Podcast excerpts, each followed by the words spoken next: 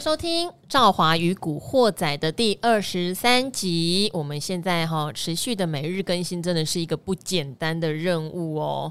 但是呢，我觉得我今天的来宾他更不简单哦，因为我常常教他讲同一个主题，他每次都还能讲出不一样的东西，而且最厉害的就是，呃，他把这个主题哈。从我完全懒得听哦，懒得买哦，懒得理，到现在会觉得我好像错过了什么，嗯，错过了很大一段的涨幅，嗯，错过了某个台股的主流，嗯，而且它好简单，嗯，好，就是很会很会讲金融股，认为是金融股全台湾我觉得讲最好的达人古鱼，嗯，来各位听众朋友们，大家好，好，古鱼哈，每次来我们早上在开会的时候啊，然后我就问制作人古鱼，那他今天要讲什么？他就说金融股，我说为。为什么？他说哦，因为那个十月营收和字节都出来。我说哦，然后过会股鱼为什么？哦，因为联准会要讲升息，所以好像对金融股有利，所以他讲金融股。我说哦，然后呢，古鱼要讲金融股，为什么？因为十二月的字节又通通出来了。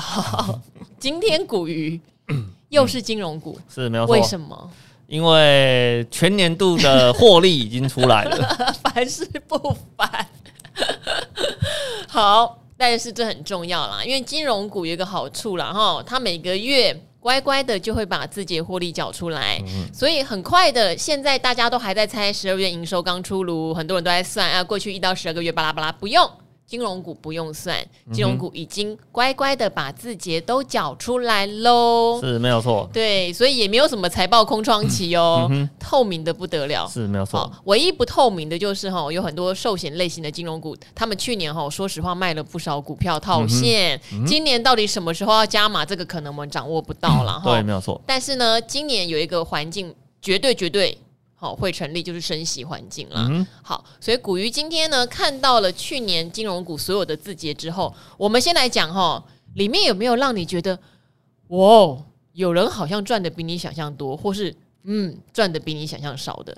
嗯，有有谁、哦？事实上呢，像刚刚有提到了嘛，像那个寿险类股啊。他在二零二一年的股票啊，嗯、我只能够说以超卖来形容啊，超卖，对，卖太多了，对，我觉得有点卖太多了一点，赚太爽了是吧？对对对对对，因为以往的像寿险类股啊，他们都是把这个部位当成是一个长线的部位，对，然后呢，比比较不会去说因为市场一时的波动就去做。处分的一个动作，嗯，但是呢，我们在二零二一年呢，有发现一个很不一样的地方，所有的寿险公司，哦，包含金控类的或是纯寿险的公司，他们都非常积极在处分他们过去的一个投资部位，嗯，哦，包含了在债券的部分，哦，包含了在股票的部分。那你知道处分完之后，哦，把它转回来，你就会看到什么？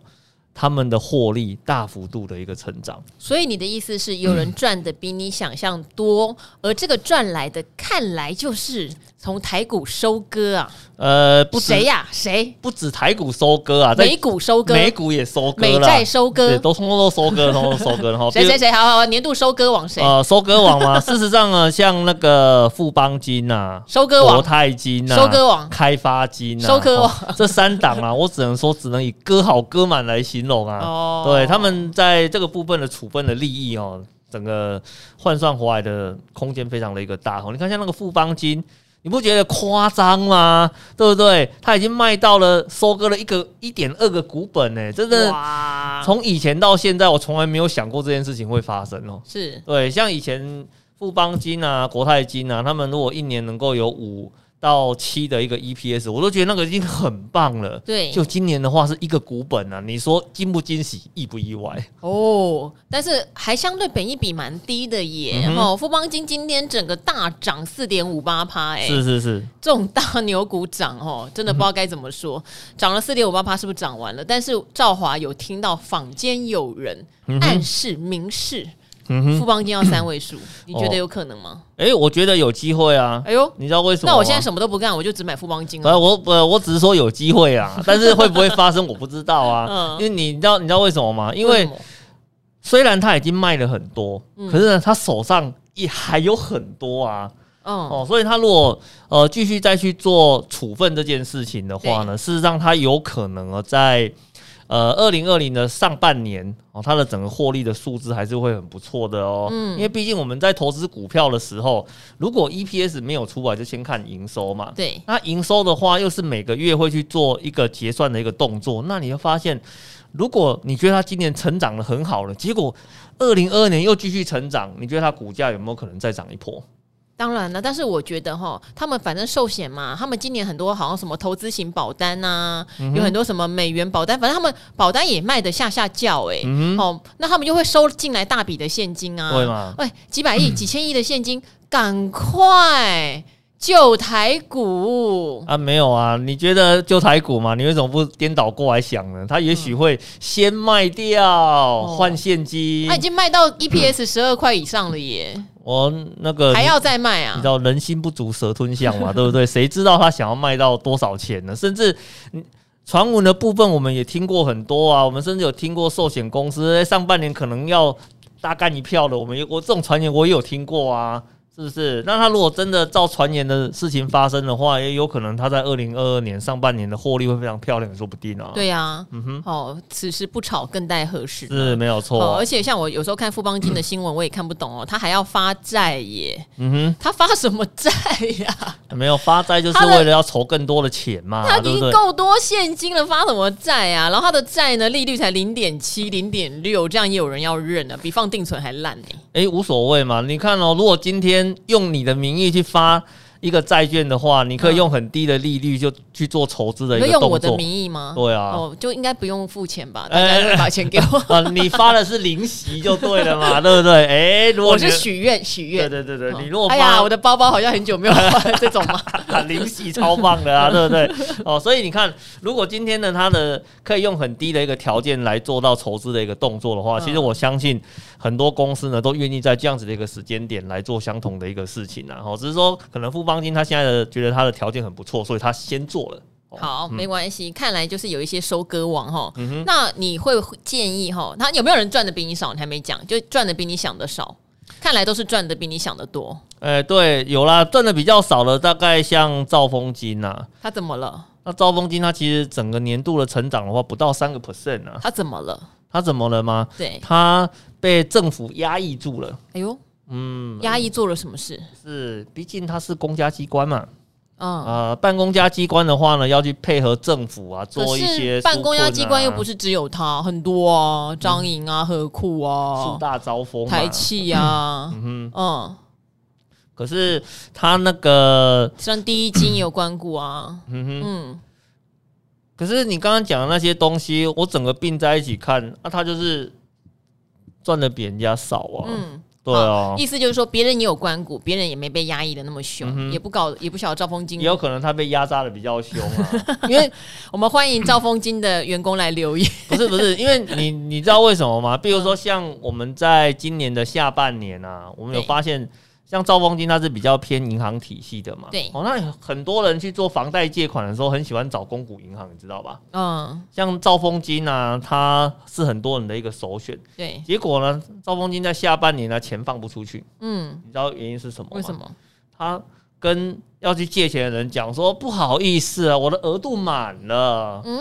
啊，嗯、我没有办法再借你更多的钱了。他可能因为政府有一些。打房的 政策啦，对对对，所以他可能就不适合放贷太多出去。对，可是其他家公股的还可以继续放贷，嗯、就是他真的就放不出来了。好，我们请知道赵凤金发生什么事的人来留言，五星好评哈。好，对对对对对对对。赵凤金的员工为什么你们赚输其他的？对对对，你们内心一定有一些有一些苦说不出来，没有关系，你可以在留言下面来跟我们做一下分享，让我们了解事实的真相到底是什么。好，嗯、哼所以赵风金赚的相对比较少，好，没有关系哈。二零二一钱结出来之后，不代表二零二二他们还是保持原本的排名，对，不对？因为整个环境是不一样的，嗯、尤其二零二一是降息环境，对；二零二二变成升息环境，对，没有错。二零二一股市超级大多头，是二零二二现在不知道，呃，二零二二可能是比较混沌的一个状态，但是股鱼永远喊两万哈，对，没有错。所以呢，今年的话，如果按照你来排。哦，你心目中金融股的顺序，嗯、你优先会选谁？顺序吗？你刚刚都已经讲到了嘛，现在是一个升息的环境。对，那既然是升息的环境，那你的优先的首选一定是挑金融相关的族群嘛？你说银行相关的？对，银行银行哦，金融啦，然后是做那个银行相关的，这样子是最好的啦。对，好，那至于。其他的部分，像我们在节目里面都有提到了嘛，好像那种科技类股啊，那种高本一比的公司啊，在呃降息的环境中表现的很好。对。可是反过来的话，它在升息的环境中表现的不好。对。那既然这些股票很多寿险类的公司它都有持有它，嗯，那就代表二零二二年也许它能够认列的东西会变少了。那既然变少的话，也许在二零二二年的这整个环境下面来讲，哦，有可能银行股跟寿险的一个立场会有点对调。对，哦，你看，像在二零二一年，寿险的成长非常的彪悍，嗯，可是银行的话也是成长，可是呢，它的成长就会比较受到压抑嘛，嗯，也许二二零二二年是反过来的哦，反过来是反过来的哦，这三个字很重要，有反过来，所以你会觉得在二零二一收到受到压抑的兆丰金这样的银行为主的股票，嗯哼，在二零二二搞不好会有机会，但是这边兆华又要问了哈。去年我们其实常常聊到降息一码，其实你说伤害金融股的获利其实不多哟。嗯哼，那时候提醒过大家，对，我记得那时候还帮大家算出来，它全年的获利可能影响的程度不到十个 percent 吧。对对对，没有错，没有错。所以好，没关系。那那再反过来来说的话，升息就算一直升，连升四码好了，它可能赚的也不会比去年多十趴呀。呃，其实哈，这样子看会有点。呃，比较失真啦，哦，因为其实银行的业务来讲，对，哦，它有一些的话呢是跟利率会直接做连结的，对，那有一些的话呢会不完全去做连结的，嗯，哦，那比如说你看像呃房贷来讲，现在。还没有升息吧，对不对？对。可是房贷已经升息啦。哦，有些人比较敏，有一些产品比较敏感。对对对。尤其是在政策的引导下，它可能不见得是跟利率环境同步，它还要更积极升息。对。哦，让你贷不起。哦，让哎，不能不能说让你贷不起啦，就是说我配合政策嘛。好像就是有在假装打房这样了。对，那 可是你要想哦，一旦真的开始升息的时候，对，事实上呢，它整个计算的基准又会再往上抬哦。对。哦，所以你有可能会再面临到。另外一波的那个利率往上调升的一个过程，对，所以呢，以像这种呃银行股啊，以放贷赚利差为主的公司来讲，哦，有可能在整个升息环境之下。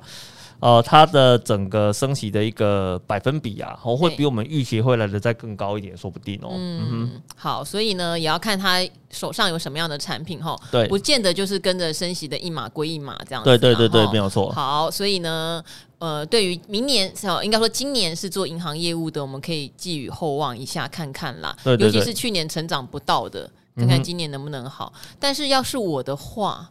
嗯、我可能还是会想要买获利网哎、欸，啊，会想买获利网啊、嗯，因为我总是觉得你手上有那么多的部位啊，嗯、哇，你可以做的事情可多了，是没有说贪心呐、啊，贪、嗯、心呐、啊。哦，好，所以呢，大家好，青菜萝卜各有所好，然后因为像我自己是喜欢做股市投资嘛，那我难免就会对于说他手上有就是比较大投资部位的公司，我相对会比较有兴趣，嗯、哼。但他们股本也大，对，没有错，股本相对也相当相当大了，对，好，那。还有另外一个问题哦，就算是兆丰金好了，最近股价也创新高了耶。是，对。那现在存金融股，永远的问题跟存零零五零一样，嗯、哼会不会太慢了？啊，不会啦。我跟你讲，你如果今天哦存其他的。公司啊，哦，这我不敢讲，嗯，因为其他的公司的话呢，它毕竟会有一些所谓的财报的问题吧，对不对？对，比如说它出现比较明显衰退的时候啊，可能股价会下滑的非常的严重哦，那有可能呃什么竞争力没有跟上啊，一瞬间被市场给淘汰掉嘛，对不对？可是呢，如果是银行股啊，我觉得你根本就不需要担心这个问题。你要知道，金融类股啊，它在市场里面。有一个专责的单位专门在监管它，嗯，除了银行局之外，还有那个金管会都持续的在监控他们整个呃整体数据的一个表现，嗯。啊，比如说你说像在二零呃在那个去年啊。它一度呢，哦，有传出呢，哦，可能。呃，在环境下会出一些问题，就他们就赶快来做一些压力测试啊，你还记得吗？记得，而且都全员通过呀。对吗？都全员通过。你说他们会通过，他们就通过了。对，你看我们觉得他没有头啊，赚那么多。对，不是，你看了，我们看不出他有什么问题，可是，在金管或银行局的监测下，他觉得可能会有问题，他就提前来做了一些压力测试的动作，来确保他的体质是 OK 的。嗯、你看你在投资的过程里面。还有什么比银行在后面直接监管来的更让人安心跟稳定呢？嗯，对不对？所以我其实我会跟投资朋友讲啊，所以说你如果只是想要参与市场，对，想要买安心、买稳定的话，没有，其实金融股真的是你很好的一个选择哈，因为反正后面有大人在顾嘛。而且我讲个难听一点的，银行如果出事情呢、啊？哦，会担心的人绝对不是你而已啦，好不好？好、哦，一政府怕死了。哎、欸，那我问你哦，假设现在好，假设然后以一个平均值来说，我手上有一百万的现金哦，嗯、然后呢，我现在想开始存金融股，是好，那我要不要呃都压同一档？还是例如说寿险的，不管今年哈是不是升息环境或什么的，我寿险类的一档。嗯然后银行类的一档，证券类的一档，然后我再配一档现在坊间有的金融 ETF。嗯哼。然后我是要一次一笔买完，还是我每个月花一点钱，可能就是存到哪？呃，例如说我我这个月想买富邦金，我买富邦金，下个月买兆丰金，下个月我就买那个金融 ETF，嗯。然后慢慢把这一百一百万投进去。嗯哼。对。事实上，我常常会觉得这种问题很糟糕。哇嘛！你知道我花了那么多力气，我刚才花了三分钟问问题，哎。不是啊，这真的是一个很糟糕的问题嘛，对不对？你说，这是大部分人会有的问题，你不可以关在象牙塔里面。没有啦，你会问这种问题的话，肯定就是个新鲜人嘛，对不对？投资新鲜人才会问这种问题。你有没有看到我们的五星好评？我叫做小白散户的代表。好，是好，请放下你那个位高权重、自以为是老师的光环，好好给我回答，好不好？好，是。好，那我们在这个过程里面哈，我们会跟观众朋友做一个分享啊，就是你如果刚好手上有一笔钱哦，比如说年终奖金呐，或是呃刚好呢呃有一笔钱继承到，哎，其实很多人会有这种问题，你知道吗？对就是刚好手上以前就是没有钱投资，不要继承到就一百万啊，就一百万，然后突然有了，然后想说哇，是不是赶快进到市场里面去，嗯，把握最好的投资机会？来，我跟你讲，千万不要这样子想。所以我该怎么做啊？你要做的是什么？来跟我们讲。四个字，嗯，来定期定额定起来。哦，好，那我知道了。例如说，我现在我想要的是富邦金，是，那我能不能每个月买一张富邦金？呃，然后或者是我存到一张富邦金的钱，我就买富邦金，可以，没有问题，没有问题，这问题就没有糟糕了，是吧？呃，这个问题就比较不糟糕了哈，因为其实我们我们常在讲说啊，其实投资最怕的是什么？投资最怕的是半途而废。嗯，因为我们常常在讲说，你今天会。打算买金融股，你一定不是在求标嘛？嗯，对不对？你是在求稳。那既然你要是求稳的话呢，你要怎么让你的每一步走得更稳？嗯，哦，那其实这个就是要靠你的长期持续性的一个投入，嗯，去累积你对市场的感觉，嗯，哦，去累积呢你对于标的物的一个信心度，嗯，你如果今天呢突然一笔投下去，嗯，其实。我们以前的经验是这个样子哦，突然一有一笔钱，然后一笔突然投下去的话，你对市场的信心度是很低的。好，所以很简单啦，就是一百万不要一口气买下去。假设是这样子的话，嗯，好，可能就还是比较实现在要我的话，我可能真的就会寿险、呃，银行、证券我各买一家嘛，哈，其实证券就元大嘛，对对对。对，银行你刚刚讲兆丰嘛，对，寿险可能不是国泰就富邦嘛，对，没有错，对，那当然更省事的就是现在真的有金融 ETF 啦，它里面就涵盖了十几二十档。那也是一种方案啦，哦，然后也是存到钱就买买嘛，存到钱就买了，这是最傻瓜投资。可是我相信你结了一年到年底，你应该是一个正报酬啦。是没有错，因为其实过去的金融股啊，我有做过一个很有趣的一个统计数字哈，就是我们统计呃金融股的话呢，在过去的十五年哦，它到底十五年里面呢，它可以得到正报酬的几率有多少？嗯，我有得到一个非常惊人的数字哦。是。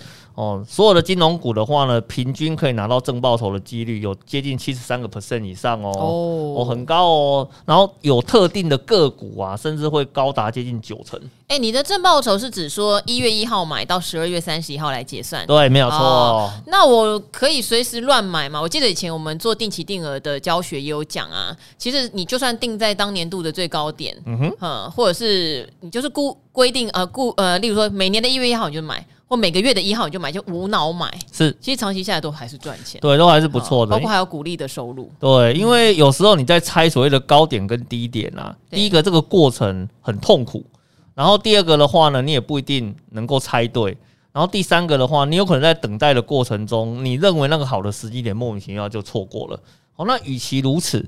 哦，不如呢，我们就是用策略的角度介入到市场里面去，哦，用这种呃很简单呐、啊、定期定额的方式啊，把你的呃资金啊分期投入啊，把你的成本呢给平准化。哦，事实上你在这个过程中，你反而比较容易去获利的。然后不要一天到晚去相信说我要用什么很复杂的技巧啦、很复杂的一个方式啊，才能够得到一个非常良好的一个报酬。我觉得这个都是哈。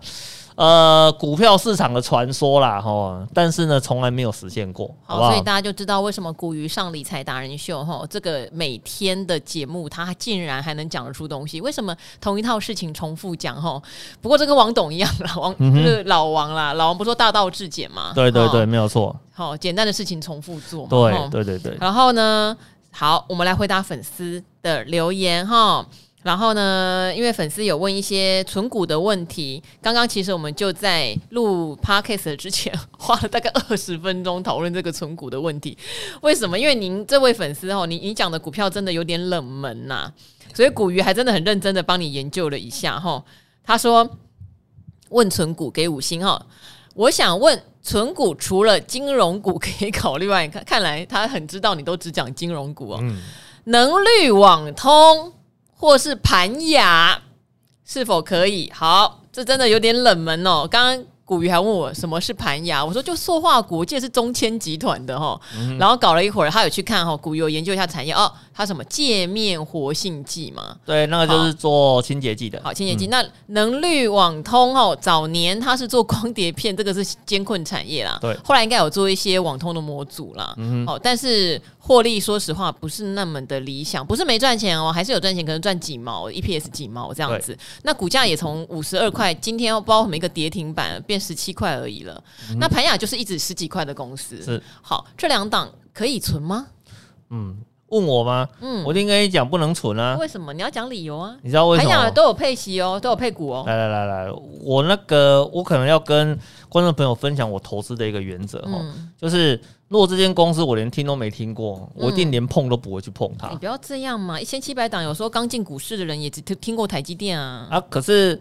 呃，他如果今天问我的是这种哦，你看我在股票市场经营这么多年了，嗯、他竟然能够问到那种我连听都没有听过的公司，嗯、那就代表这这间公司的话呢，它应该是相当的冷门，而且呢比较没有在市场中被普遍给认识到的。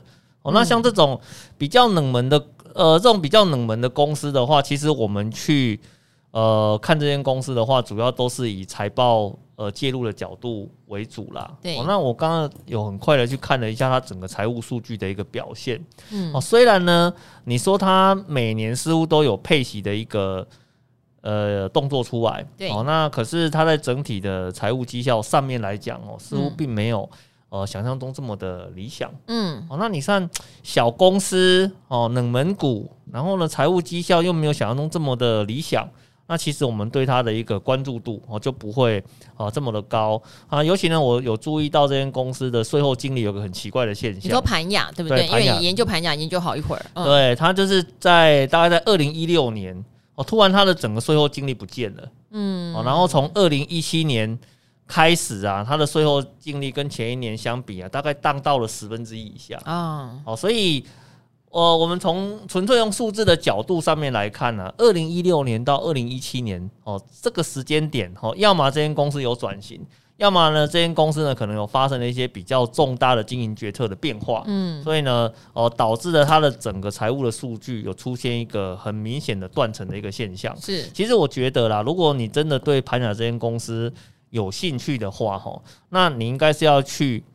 把它这一年的变化先找出来。先确定了它是往什么方向走，嗯，哦，比如说像刚刚那个赵华讲的什么能绿这件，能绿网通，因为它有能绿，能绿是一个集团，嗯哼，所以它有能绿，它有能绿网通，啊哈哈，那能力网通它可能之前是做光碟的，然后后来去转型去做网通的一个事业股嘛，对，对不对？哦，那像盘雅的话呢，它出现这么大的一个变化，可能也是做了一个转型的动作，但是它转型的呃这个动作的决策逻辑到底是不是对的？哦，那事实上你要去。做一点比较深入的了解，你要先说服自己呀、啊，对，到底他转这个方向对还是不对啊？如果你自己对他转型的方向也不是很认同的话，那你为什么要去因为它便宜然后去买一家你自己不认同的公司？我觉得这是我们很多人在投资的过程中会有一个很奇怪的迷失，因为很多人买股票其实不是因为你看好它，他只是纯粹觉得说它便宜。对，然后就冲进去买了。我觉得这个观念上应该是要做一点调整。因为这两档好，呃，能力修正，能力网通修正下来也十几块，盘雅长期十几块，可能对投资朋友来说，一万多块钱的股票比较容易入手哈，也觉得这样存比较快。其实金融股也还是有啊，有有有金融股也还是有二十块。的公司嘛，哈，对，好，然后还就是像赵华跟古鱼长期的和在一起，哈，虽然不见得能够像他爆股那么久，可是也稍微会看一下，例如三率的状况、营收获利的状况，非常简单，很多的网站你就直接点进去看。以能绿网通来说，它的营收跟获利状况，它是高高低低的，就是它那个根数哈，不是稳定往上跑的。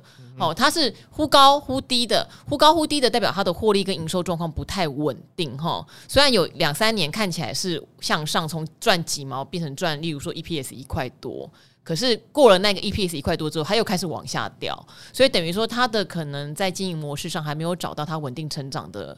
工呃方式哈，然后还有就是它可能它到底产品线什么东西最出名最有竞争力，也目前看不出来。所以对我来说，我当然存股不会考虑它。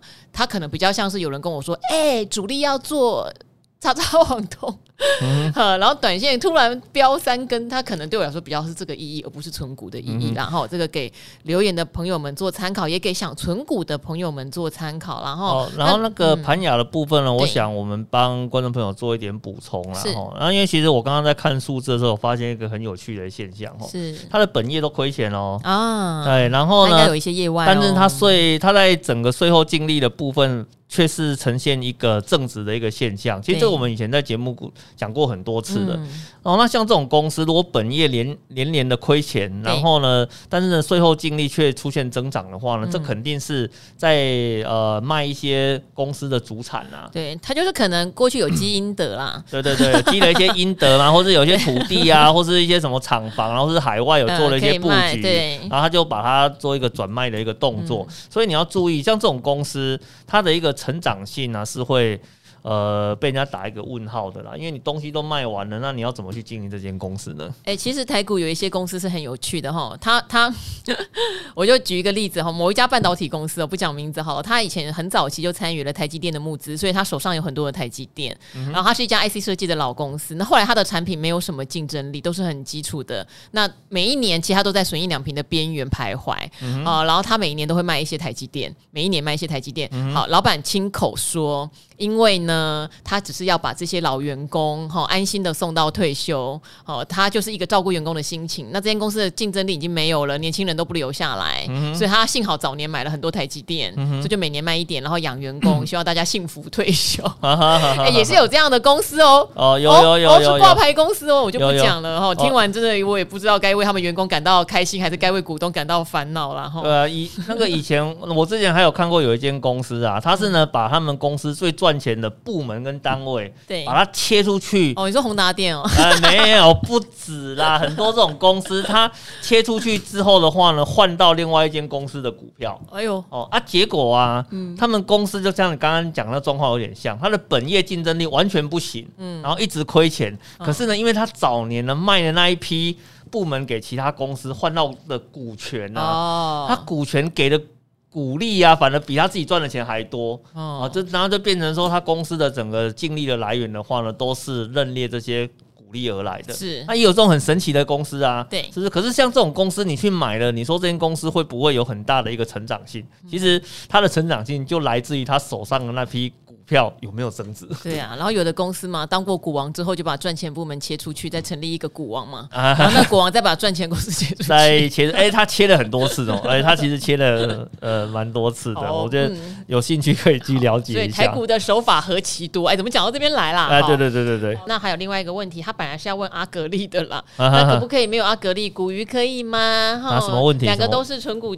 达人哈，啊是是，这个什么问题？这个人他说：“谢谢赵华每天那么用心的做节目哈，想请教推荐的那些 ETF，如果每天的成交量只有一两百张，会建议买入吗？这好像也是一个我们所谓的万年不变的问题，很多人都会担心成交量，存、嗯、股也担心、呃、，ETF 也担心，对对对对，但是不用担心，完全不需要担心这个问题哈，因为。”呃，会有这个问题的话呢，主要是以前做个股投资的观念哦，它太冷了卖不掉，它去延续下来的。因为有时候个股投资啊，你买那个冷门股，确实你会担心这个问题。因为有天有些个股一天才一张两张的一个成交量，我如果买了十张，临时有事情想一口气卖掉的时候，我不是要卖个三四天才卖得掉吗？对不对？所以他会担心这个问题。可是呢，你要帮我记一件事情哦，ETF 的那个 F。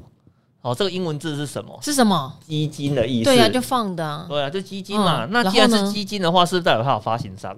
对呀、啊，有发行有投信啊。来哦、嗯，我们先问一个观念问题哦。好哦，你会不会担心那个主动式的共同基金，你下单之后买不到？